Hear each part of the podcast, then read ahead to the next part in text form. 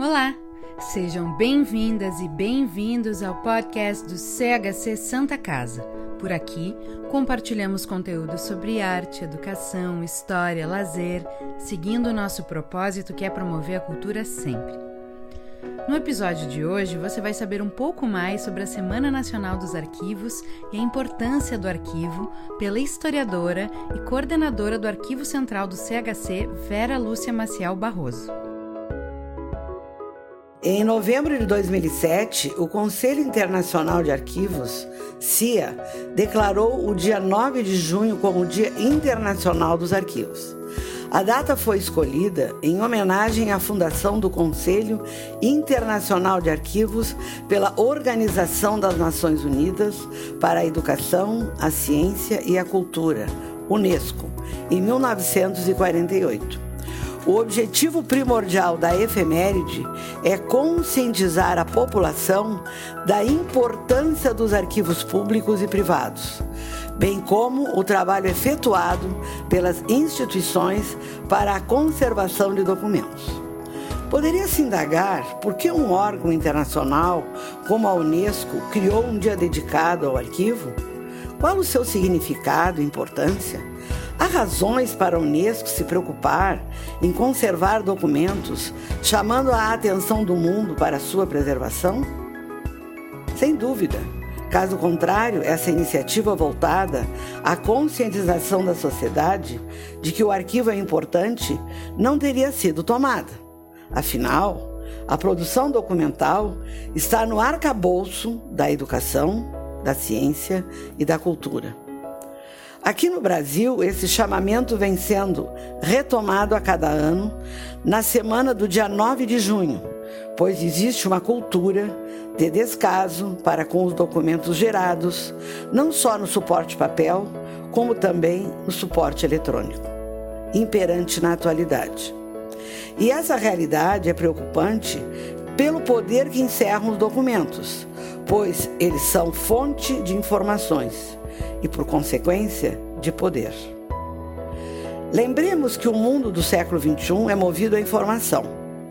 Impõe-se a todos discernir a verdade que é dada por documentos. Eles têm o significado de prova, de testemunho do acontecido, se não falsificados. Urge, pois, respeitar a ciência da informação, a partir das ciências documentais, o que na Europa, sobretudo, é considerado com investimento pontual na formação de profissionais e na rotina de trabalho nos arquivos. Entretanto, se o olhar for dirigido ao sul da América, o cenário é outro. O que, que se constata?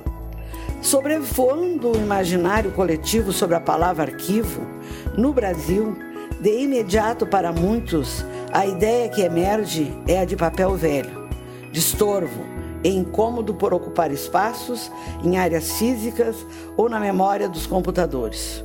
E por consequência, vem o questionamento: o que vou fazer com esses documentos? Eis a resposta: já cumpriram seu objetivo e finalidade institucional, além de promover despesa com pessoal e infraestrutura de custódia, física ou de memória eletrônica. Então vamos eliminá-los, vamos deletá-los. Esse comportamento é real também nas residências das famílias, que deveriam preservar a memória familiar.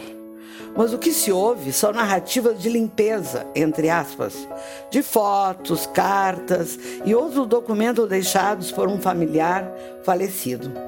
Assim que passa o luto pela perda do ente querido, a faxina é o próximo passo. Lastimável para os sucessores que perderão os elos com seus antepassados, que lhes deram origem e, por consequência, terão um vácuo de memória familiar, imprescindível para a saúde mental dos seus membros. Mas voltemos no tempo. Como nascem os registros documentais e como as sociedades foram atribuindo valor ao conhecimento gerado a partir de rastros escritos, preservados dos que antes viveram nas sociedades? Desde a pré-história, os desenhos nas cavernas eram sinais que fixaram informações que comunicavam ideias, comportamentos ou avisos aos que por elas passavam. A partir daí foram surgindo os pioneiros sistemas de escrita nas primeiras civilizações, o que lhes dava o grau de seu desenvolvimento. Paralelamente à evolução da escrita, os homens foram aperfeiçoando os sistemas de gravação das informações, dando o caráter de documento registrado em diferentes suportes materiais, como o mármore, o cobre, o marfim, as tábuas e os tabletes de argilas e outros materiais, até mais tarde serem empregados o papiro e o pergaminho. Os povos antigos, logo que passaram a um estágio de vida social mais organizado, começaram a compreender o valor dos documentos como elemento de segurança e preservação da sua autonomia política, diante dos riscos dos invasores, pois eles guardavam seus segredos de organização social. Ou seja, os documentos eram trunfos do seu poder e, como tal, começaram a reunir, conservar e sistematizar os materiais em que fixavam os registros, por escrito, o resultado de suas ações de caráter político, social, religioso e até mesmo de suas vidas particulares. Essa realidade aconteceu com os povos antigos, antes com os egípcios, os assírios e caldeus, entre outros no mundo oriental, e depois com os grupos dos gregos e os romanos, as primeiras civilizações ocidentais. Sua proeminência não se media apenas pelas vitórias nas guerras, mas também pelos registros feitos de suas conquistas para preservar e propagar a memória da expansão dos seus impérios. Assim surgiram os arquivos destinados não só à guarda dos seus tesouros culturais, como também à proteção dos documentos que atestavam a legalidade de seus patrimônios, bem como daqueles registros que revelavam a história de sua grandeza. Inicialmente, esses arquivos eram poucos. Somente com o emprego do papel para o registro das informações é que os arquivos foram se multiplicando e se avolumando em documentos e, por consequência, valorizados não só durante a Idade Média, como também na modernidade, como suporte de fortalecimento das nações, especialmente após o nascimento da imprensa. O significado da importância do poder da informação para a consolidação dos Estados nacionais triunfa e impõe a criação de imensos arquivos nos primeiros países europeus da era moderna. Há dúvida quanto à origem do termo arquivo.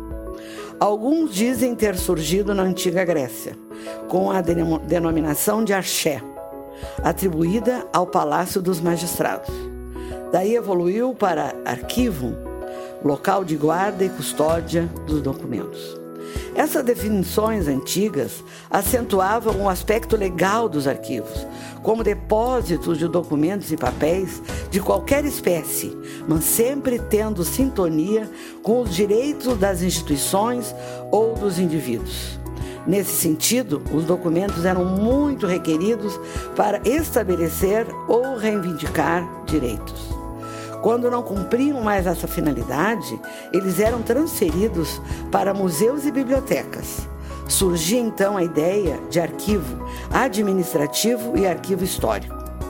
Com o advento da Revolução Francesa e sua bandeira em defesa da liberdade, igualdade, fraternidade, os arquivos se impõem como instituições que passam, através da guarda documental, a resguardar essas garantias e a serviço das nações. Os arquivos nacionais foram se multiplicando e, por decorrência, nos estados federativos, as suas unidades passaram a abrigar sua documentação, oficializando a custódia das informações oficiais em arquivos estaduais, dentro da lógica do pensamento positivista, imperante no final do século XIX para o XX. O século XX é o século da consolidação do arquivo, da arquivística e da valorização documental, para além dos documentos oficiais dos poderes constituídos. As instituições privadas começaram também a se preocupar em guardar seus papéis. por uma ou duas razões especialmente. Uma delas para comprovar a sua grandeza, seu sucesso, suas conquistas e sua importância no seio social. Isto é, a instituição deu certo e os documentos demonstram. Aqui as, as ideias de memória e de história passaram a estar muito presentes, como bandeiras de poder. E a outra razão é a de resguardar com segurança as provas documentais da gestão administrativa nos arquivos, diante dos riscos que a instituição pode correr.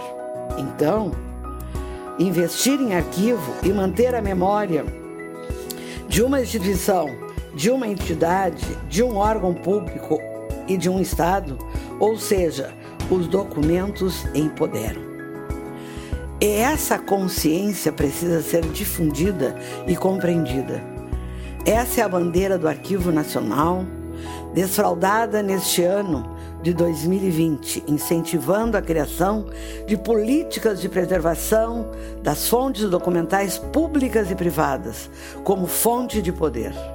Nessa perspectiva, a organização de arquivos está ganhando mais respeito pelas administrações é que a principal finalidade dos arquivos é servir às administrações, constituindo-se conscientemente em base do conhecimento da história. A premissa arquivística é: todo documento nasce no contexto das administrações de qualquer natureza. Este é o atributo primário da sua produção. Na sua esteira, ele ganha o segundo atributo, o seu valor histórico. Muitos deles prescrevem com o tempo para as administrações. Todavia, o seu valor para a ciência da história pode e deve ser permanente. Afinal, o documento é vestígio, prova e testemunha do tempo. É a fonte na qual abeberamos as informações dos atos e acontecimentos. É registro do que foi feito. Portanto, o documento evidencia os atos humanos de qualquer natureza. O documento é fonte de informação nas diferentes manifestações humanas. Problema: sem a fonte, como beber, como saber sobre o que se passou? Por que o passado interessa? A quem interessa o passado? Na verdade, o passado, na atualidade, no tempo presente e no mais recente, tem interessado a muitos. Um exemplo bem nosso é a trajetória do arquivo da Santa Casa. Em plena busca de saída da maior crise pela qual a mais antiga misericórdia do Rio Grande do Sul passava, na virada da década de 1970 para a de 1980, a equipe técnica que assumira com Dom Vicente Scherer para promover a ressurreição interinstitucional encontrou na revitalização do seu então arquivo morto, como era chamado, a alavanca para dar o rumo da virada da Santa Casa. Examinando os documentos mantidos num porão de um dos pavilhões do complexo hospitalar, os diretores que assumiram em 1983 constataram o poder que eles encerravam apesar da insuficiência de recursos financeiros para dar conta da reestruturação das condições físicas do patrimônio edificado da Santa Casa, reconheceram que o seu arquivo era também um patrimônio. E, como tal, nele se devia investir para sua conservação e acesso às informações, não só para a gestão, como para a história da cidade e do Rio Grande do Sul. Afinal, suas histórias são indissociáveis. Empoderava-se a instituição para o novo tempo, a partir do seu acervo documental, potencializando o conhecimento da sua trajetória para os que nela trabalhavam e para a sociedade abraçar sua antiga misericórdia, pelo reconhecimento do seu papel e significado ao longo de sua trajetória de quase 200 anos naquela altura. Assim entendido, a ressurreição da Santa Casa não se faria fora de suas raízes, do seu passado, expresso por milhares de documentos geradores de conhecimento para a administração e para a história. Foi a partir de um arquivo que não só a ressurreição aconteceu, como ele gerou e gestou um multi-equipamento cultural único no mundo, junto a um complexo hospitalar, que é o Centro Histórico Cultural Santa Casa, inaugurado em 2014. Ele é modelar por sua representação e vem norteando o futuro institucional. Qual sua baliza? A história e a cultura promovem saúde, geram protagonismo e sentido de pertença, a partir dos seus alicerces, que são as fontes documentais, que conserva e disponibiliza. Este é um exemplo emblemático e real do poder de um arquivo. O Arquivo Central da Santa Casa de Porto Alegre, desde 1986, vem disseminando a prática arquivística no corpo institucional conscientizando sobre a importância da informação e a função social, científica e histórica do seu arquivo, fortalecendo a memória da instituição através da preservação e divulgação do seu acervo documental arquivístico. Este texto foi produzido por Vera Lúcia Maciel Barroso, historiadora e coordenadora do Arquivo Central sediado no Centro Histórico Cultural Santa Casa de Porto Alegre, ao ensejo da quarta Semana Nacional dos Arquivos em junho de 2020. E esse foi mais um episódio do podcast do CHC Santa Casa, produzido através da fala da historiadora e coordenadora do Arquivo Central do CHC, Vera Lúcia Maciel Barroso. CHC sempre contribuindo para que mais cultura chegue a toda a comunidade. Quer vir com a gente nesse propósito? Faça parte, contribua. Saiba mais em www.chcsantacasa.org.br/apoie. O CHC Santa Casa tem o patrocínio de Dorf Quetal, Facta Financeira SA e Florence apoio de Bode Pasa, Dr. Clean, Ercosul Alimentos e Mirador Spare Parts. Financiamento da Lei de Incentivo à Cultura, Secretaria Especial da Cultura, Ministério da Cidadania e Governo Federal.